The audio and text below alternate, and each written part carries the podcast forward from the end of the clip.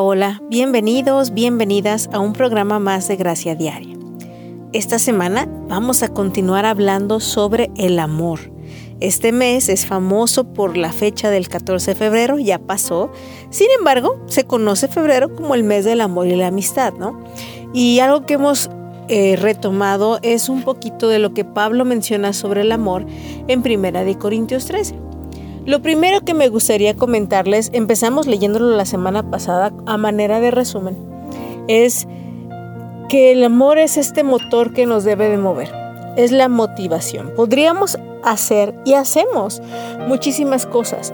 Pablo en 1 Corintios capítulo 1, versículos del 1 al 3, precisamente habla de todo lo que pudiéramos hacer desde hablar idiomas, de, demostrar nuestros dones y talentos, eh, aún dar, eh, ser dadivosos, ¿no? En cuestiones, eh, pues, de, de, poder donar, ¿no? A aquellos que no tienen. Pero si todo esto se hace sin amor, sirve de absolutamente nada. Es importantísimo que nos demos cuenta que el motor de nuestras acciones, de nuestras decisiones, de lo que, por lo que nos movamos, sea el amor. Y de ahí Pablo parte a hablar qué es el amor. Y leemos, el amor, versículo 4, es paciente y bondadoso. Platicamos eso la semana pasada. Paciente, sabe esperar, es bondadoso, busca lo mejor, lo bueno para la persona a la que se dice amar. El amor no es celoso ni fanfarrón, ni orgulloso, ni ofensivo. Y ahí es donde nos detenemos poquito. Y yo quiero hacer una aclaración. La semana pasada hablábamos sobre este parte, dice que el amor no es celoso. De hecho, es algo que no mencioné la semana pasada de manera de corrección, no se refiere a un celo como les digo, del celo sano de pues cuando hay una eh, situación de pareja, una situación de cierta relación donde hay ciertas eh, pues cierto pacto, hay una naturaleza normal de celar aquello, ¿no? O sea, de, verdad añorar que esa relación sea así de exclusiva. Y eso es natural, es normal, es parte de mostrar amor, yo creo. Cuando se sale de control es el problema, cuando se convierte en un apego, ya hemos hablado del apego, un apego negativo, un apego exagerado, es donde está mal. Pero de hecho, quiero aclarar que cuando dice aquí el amor, eh, no es celoso, se en otras versiones dice no es envidioso. Se refiere a más como este concepto de envidia. Envidia es quiero lo que tú tienes, celo es no quiero nada más. Yo quiero lo que tienes, pero además no quiero que tú lo tengas. O sea, es esa actitud. A esa actitud es a la que se refiere y el amor no es así. El amor se alegra porque el la persona que tú amas sea feliz, sea plena y no lo andas envidiando. Tú no lo deseas, a lo mejor pues deseas cosas buenas para tu vida, ¿no? Pero, pero no es con ese celo y envidia. Eso se refiere este pasaje. Quería aclararlo, porque no se refiere al celo del otro tipo. Se refiere a ese celo que va relacionado más a la envidia. Entonces el amor no es así. El amor es paciente y bondadoso. El amor no es envidioso, o sea, no es celoso ni fanfarrón, anda exhibiendo, no, mira todo lo que he hecho por ti. Vean todos lo que he hecho por eso, esa persona. Justo este, el día de hoy hablaba en un caso, ¿no? Sobre, sobre una persona que constantemente le cobra a, a, su familia lo que les hace, ¿no? Así de, ah, es que yo hice esto, ah, es que yo hice aquello, ay, es que si mí no hubieran hecho esto. El amor no es así. El amor no busca ese tipo de reconocimiento. El amor se da, porque nada más se da, no, es, desinteresado, no busca esa posición de mírenme, mírenme, eh, alábenme, ¿no? No es orgulloso, no es para exaltarse a sí mismo. El amor jamás buscará la autoexaltación, buscará lo propio. Al contrario, no buscará más bien lo mejor para el otro, ¿no? Y no es ofensivo. Híjole, yo creo que tú debes decir, ay, eso es muy obvio, ¿no? Y, mencionábamos la, pasada, la semana pasada cuántas relaciones de violencia abusivas no hay, en las cuales dicen que hay amor, sin embargo constantemente hay ofensas, desde las verbales, psicológicas y lo y bueno, pues ya lo más extremo es lo físico, ¿no? Y digo lo más extremo porque a veces hay ataques menos expresivos que son igual o peor de poderosos. Pero yo quiero que chequemos esto yo te invito. Si tú evalúas tanto de ti hacia afuera como de como de otros hacia ti, si tú evalúas tus relaciones y tú puedes decir, soy paciente y bondadosa, soy paciente hacia esa persona, busco lo mejor, lo, lo bueno para esa persona, tengo envidia, estoy celando a tal persona, o sea, tengo celo de lo que tiene, de lo que es, de lo que logra. Busco eh, reclamar lo que le he dado, lo cobro, lo exhibo, lo presumo, alardeo de eso o al, o al revés, ¿eh? eso me lo aplican a mí. Es ofensivo la manera en que nos tratamos. Si hasta ahí tu checklist es, ay, no, en esto no, esto no, esto tampoco, entonces evidentemente es una, no es amor. No es amor perfecto. Puede ser de ese intento de amor humano que nosotros podemos ofrecer.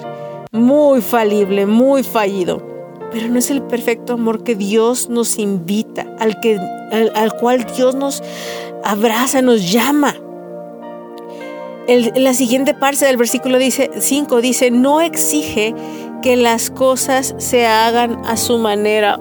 ¡Ay, no, no, no, no! Esto, de verdad, de nuevo dentro de la evaluación, si amamos o, o somos amados de esta forma, ¿Cuántas veces lo queremos a nuestra manera y si no es a nuestra manera, entonces no, no lo queremos?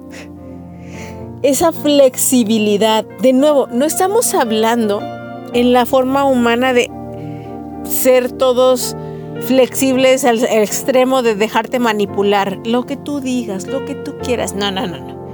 Puedes expresar lo que quieres, lo que sientes, pero ese es el amor propicia que puedas dialogarlo, puedas conversarlo, puede llegarse a un acuerdo. Va a haber, claro que va a haber momentos en que tengamos que ceder, donde el otro lado también tiene que ceder, donde hay una conversación clara. El amor no exige, no, y aquí la clave es no exige que las cosas se hagan a su manera.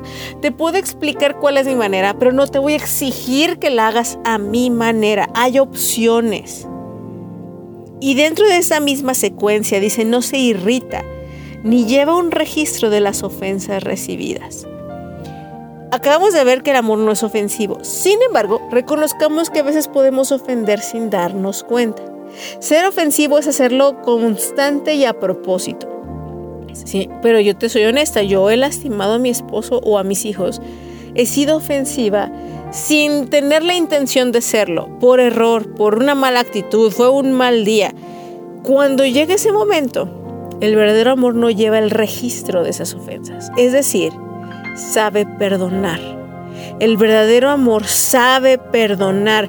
No se irrita, tampoco quiere decir que nunca te molestes. No, quiere decir que no las guarda y no así como que me acuerdo el otro día que me hiciste esto y y, esa irritación constante, ¿no? O sea, no se aferra a esas cosas, no las va almacenando en la base de datos para después echarlas en cara. Sí hay molestias, pero esas molestias las sabe soltar. De nuevo, la irritación muchas veces viene cuando las cosas no salen a la manera que nosotros queremos.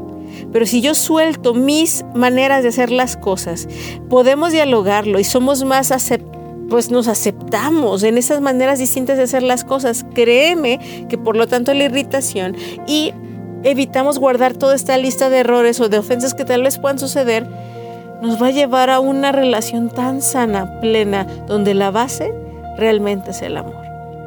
Y de nuevo te recuerdo, me puedes decir, ay, esto está como imposible. No, cuando Dios, cuando Jesús es el maestro de ese amor y está en nosotros, podemos hacerlo. Vamos a alabarle, vamos a escuchar este canto y, alabarle, porque Él es la fuente de este amor verdadero.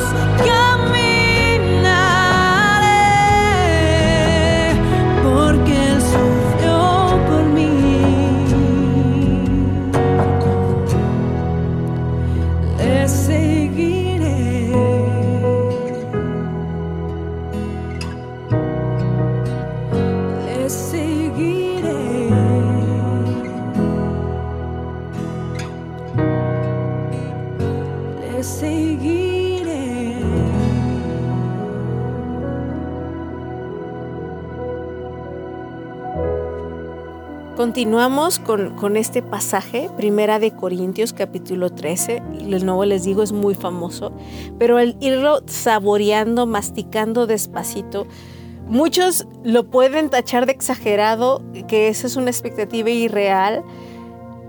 Muchos pueden decir que aún culturalmente hablando eso no se malinterpreta y puedes prestarse para el machismo, para una relación codependiente, para una relación donde pisoteen.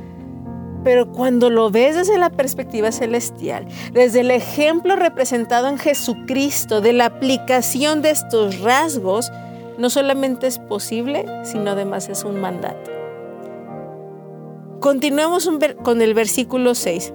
Eh, el amor, como decíamos, nos irrita. Es, vamos a retomar un poquito del 5, no se irrita ni lleva un registro de las ofensas recibidas. Ahora continuamos con el 6. No se alegra de la injusticia, sino que se alegra cuando la verdad triunfa. Es ese gozo de la verdad. Aunque, y aquí no lo dice, pero es a pesar a veces de uno mismo, ¿eh? No se alegra de la injusticia, sino que se alegra cuando la verdad triunfa. Y aquí es bien triste. Y yo quiero ser bien honesta. ¿Cuántas veces nos preocupa más guardar nuestra reputación, nuestro nombre, el nombre de lo que representamos o del lugar que representamos o del tal o cual denominación de organización, religión, lo que sea?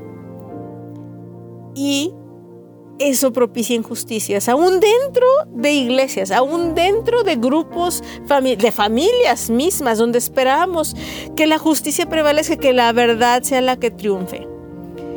Y por orgullo, egoísmo, por no querer ser vulnerables, se esconden tantos secretos. Y no es por amor, ¿eh? no es por cubrir las faltas y, no exponer y exhibir a la gente, no. Muchas veces es simplemente por cubrirse a sí mismo, por egoísmo, por, por no manchar el nombre de la familia, por decirlo de alguna forma. Pero saben, el verdadero amor busca la justicia, busca que la verdad triunfe. Ahora no estoy diciendo que se exhiba todo, o sea, no, hay maneras de hacer las cosas bien, con amor. Pero el amor busca esa justicia y verdad, no está en contra de ella, al contrario, trabaja junto a la justicia y a la verdad. Versículo 7. El amor nunca se da por vencido. De nuevo, no quiere decir que seamos necios y estemos empecinados en que de cierta me he de comer esa tuna aunque me espine, como de aquí el dicho mexicano es, o dice. No es una obsesión, no no, aquí no dice a qué no se da por vencido, ¿eh? el amor nunca se da por vencido. Se refiere a que voy a buscar el mayor bien para ti, a pesar aún de uno mismo, ¿eh? O sea, voy a luchar, pero si aún yo quitarme de en medio de la ecuación es parte de mostrar amor, también eso es parte de no darme por vencido. El amor tiene muchas formas. El amor no es como lo pintan como en la tele, pues como les digo, como en los videos, como está en Instagram, una foto muy bonita. Muchas veces el amor puede ser tajante, puede ser duro. Y de nuevo, cada que te sientas perdido en la definición, dices, ah, ¿cómo aplica eso? Piensa en Jesús. Jesús hablaba con dureza con aquellos que necesitaban dureza y lo hacía con amor hablaba, ejecutaba justicia, hablaba verdad y amaba al mismo tiempo. Nadie nunca lo pisoteaba, pero él ponía su vida en rescate por muchos, por decisión, no porque, ay, pobre de mí, no puedo hacer otra cosa, ay, soy, tengo que dar la vida por mi familia. No, no con esa actitud. El rey de los cielos, rey de reyes y señor de señores, puso su vida porque quiso no porque no tenía otra opción. Ese es el ejemplo de amor.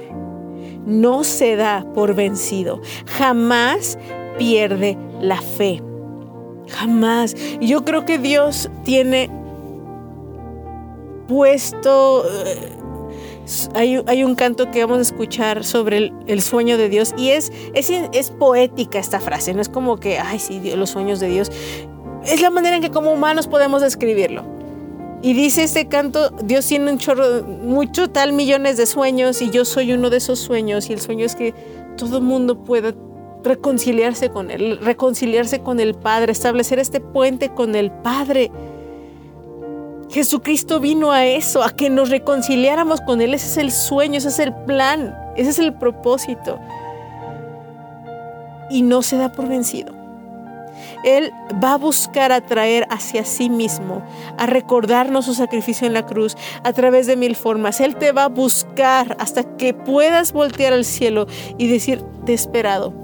Como como el buen padre te espera con los brazos abiertos y dice, ¿cuánto te he esperado? Y no pierde la fe que vengamos los más que podamos a arrepentimiento, los más que queramos arrepentimiento.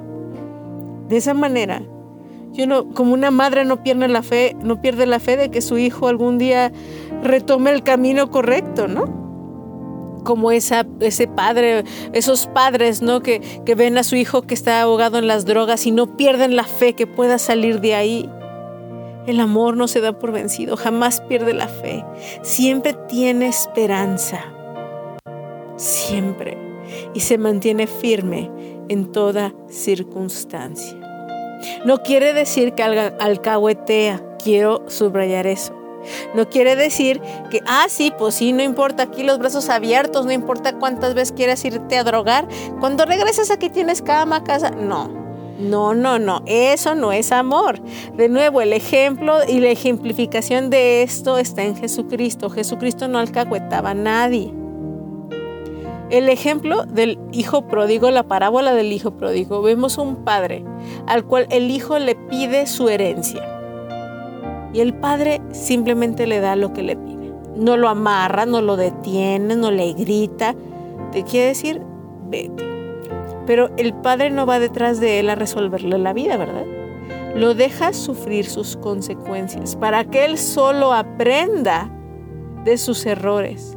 Pero saben, el padre permanece en casa esperando con los brazos abiertos. Pudiera ir detrás de él, pudiera ir a, cuidarle las espaldas a su hijo, pudiera decir, ay hijo, ya no tienes lana, ven a mi casa. No, el hijo hasta que tocó fondo, hasta que de veras tocó fondo. Él solito decidió regresar a casa. Papá no lo forzó, papá no le hizo el favor, papá no le resolvió la vida. Él estaba con los brazos abiertos cuando su hijo quisiera regresar. Eso es amor, es fiel, constante, lo espera, tiene fe, lo espera todo, se mantiene firme en toda circunstancia en donde tiene que estar firme. De nuevo, mi pregunta hoy es, analizando tus relaciones alrededor, analizando tu vida, ¿experimentas este amor? ¿Has otorgado ese amor? ¿Conoces este amor de Dios? Si no lo conoces hoy, corre a los brazos abiertos del Padre que te dice, aquí estoy esperándote para cuando estés listo y quieras volver a casa. Tengo fe en ti, tengo fe y espero que vuelvas a casa. Y no la pierdo porque te amo y mientras tanto está ahí y provee todo lo necesario para llegar ahí. Pero ¿saben? Se me hace tan, tan increíble ese amor de Dios, que a pesar de que ofendemos, le lastimamos y nos vamos lejos de Él, Él permanece fiel. Y, y tal vez tú dices, no, sí, yo lo entiendo, yo estoy tan agradecido de eso. Y entonces, si Él lo ha experimentado, la pregunta es, ¿lo hemos, hemos reproducido más fielmente este amor hacia afuera? Y si me dices, oh, no, creo que, creo que me ha salido la desconexión con Dios, tal vez se me nota que, que conceptualmente lo entiendo, pero no lo he experimentado. O simplemente he sido egoísta. No sé, no sé cuál sea la situación. Pregúntale a Dios. Pregúntate a ti mismo. Y, toma un paso de fe y decide volver a casa, Padre, volver a amar decide amar como Él ama, pídele gracia a Dios para que podamos amar así. Y si no lo has experimentado, aún estando como el hijo mayor, ¿no? También estaba en casa del padre. Sin embargo, nunca se sintió amado por el padre y lo puedes ver por cómo respondió. Tú nunca mataste un animalito por mí y este que viene de perdido tú le haces una pachanga. El hermano mayor, aunque estaba en casa, tampoco experimentó el amor del padre. Y no porque el padre no lo diera, él no lo creía no lo, no lo, no abrió su corazón. Abramos nuestro corazón al amor del Padre.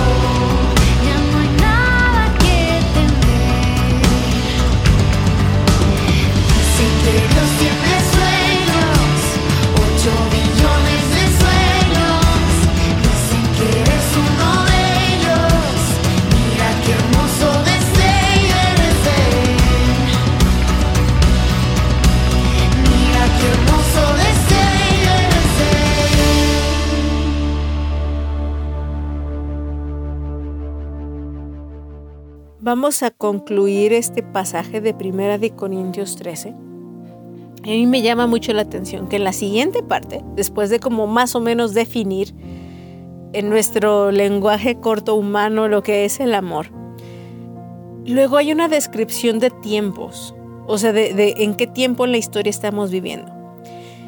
En ese tiempo en la historia en la que vivimos no, no conocemos toda la perfección. Como seres humanos tenemos pues no todo el panorama completo.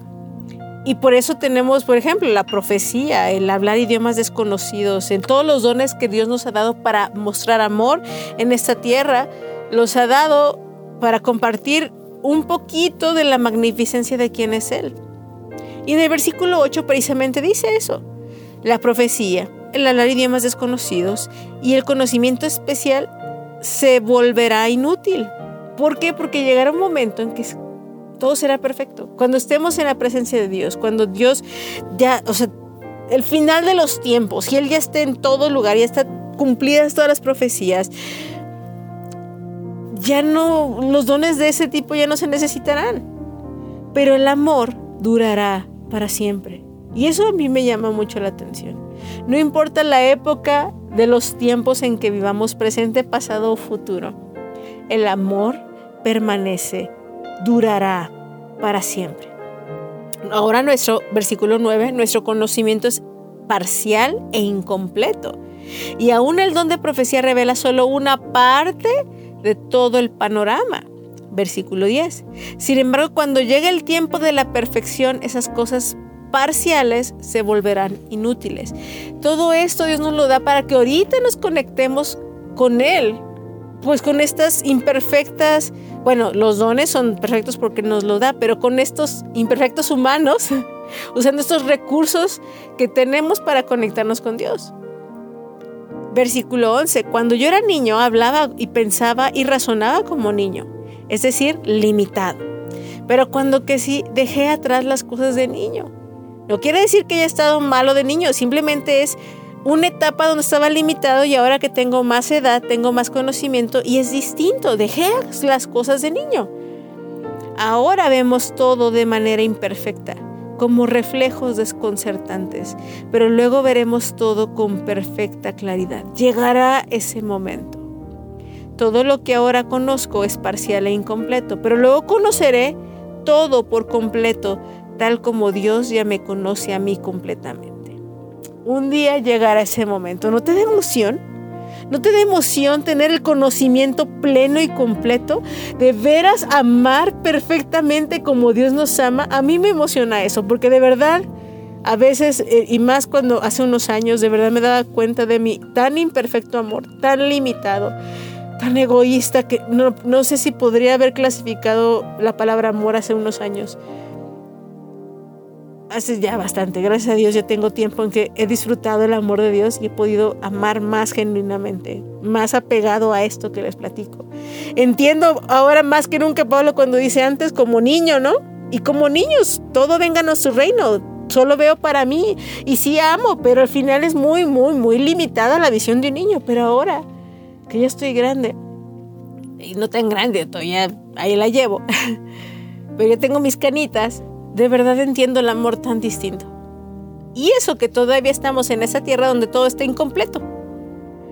Aquí como dice Pablo, un día, al final, al final llegaremos, donde conoceremos todo por completo, tal como Dios nos conoce completamente. Imagínate si ahorita tenemos un vistazo así como borroso de cómo nos ve Él a nosotros y eso nos impacta y nos trasciende y nos transforma. Imagínate ese momento en que, nos que, podamos ver a Dios y, que, y ver las cosas como Dios ya nos conoce completamente.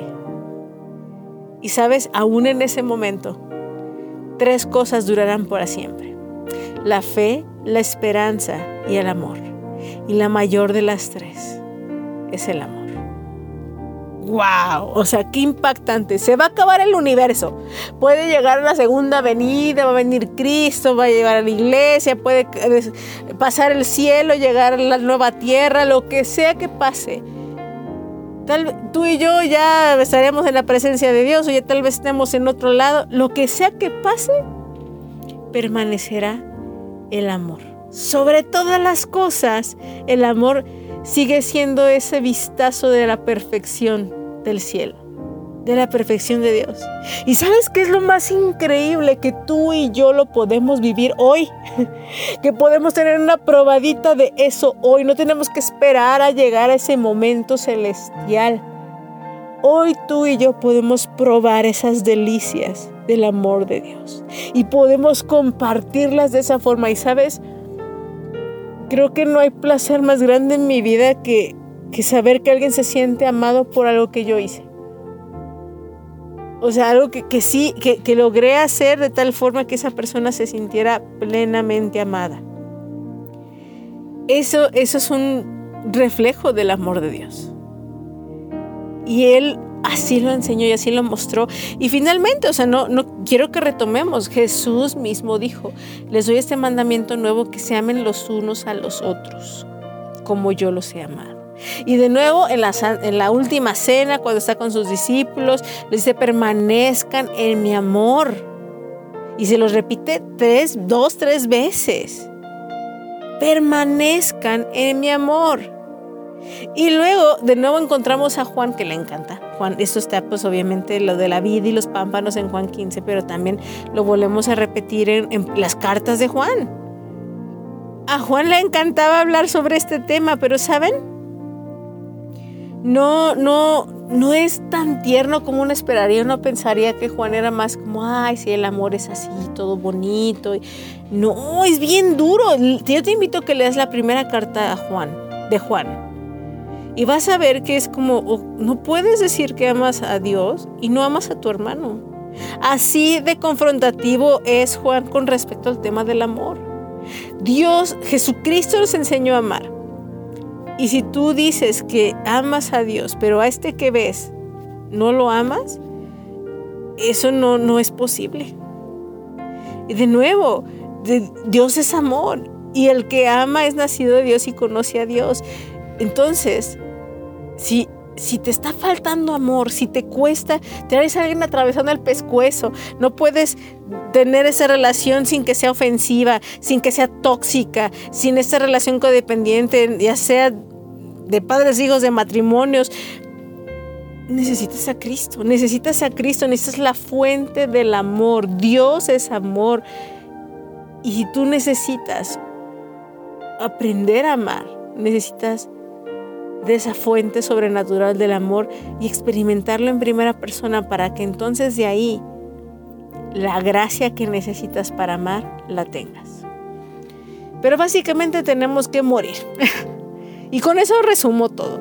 Tenemos que morir a nuestro deseo carnal humano de tener retribución, de tener lo que deseamos, de que me correspondan. Es posible solamente en Cristo. Y tal vez, y yo he visto, eh, he estado escuchando algunas como conferencias así de gente como que le hace al tema del yoga y budismo y la tirada de todos ellos es desapegarse a la búsqueda de sí mismo, del ego y, ¿saben? Al final ellos tienen como que la noción de que por ahí es, pero Dios nos dijo desde hace mucho tiempo que ese era el camino, era morir a nosotros. Dios ya lo había estipulado y la única forma de morir a nosotros es resucitar en Cristo, porque entonces Él nos da esa nueva vida. No nada más es morir por no morirnos y, soltar por soltar, es para recibir la vida nueva en Cristo Jesús, Señor nuestro, la fuente, el ejemplo, el testimonio del amor aquí en la tierra. Porque lo que vemos en Jesús es lo que el Padre es. Y el Espíritu Santo nos recuerda esto. Así que hoy yo te digo, si tú dices, ay, esto está bien dificilísimo, pídele al Espíritu Santo que, que se manifieste en tu vida. Que manifieste y te recuerde ese amor que Jesús te lo traiga a memoria, que te lo represente a través de que leas la escritura y que Dios Padre se revele a tu vida. De verdad, yo oro que te sientas, te percibas y te sepas amado, amada el día de hoy. Esa transformación te lleve amar a tu prójimo como Dios nos amó. Te mando un abrazo y, oro que especialmente nosotras como mujeres podamos también representar esa gracia del amor de Dios en este mundo que lo necesita. Dios te bendiga y nos escuchamos la próxima semana, Dios mediante. Bendiciones.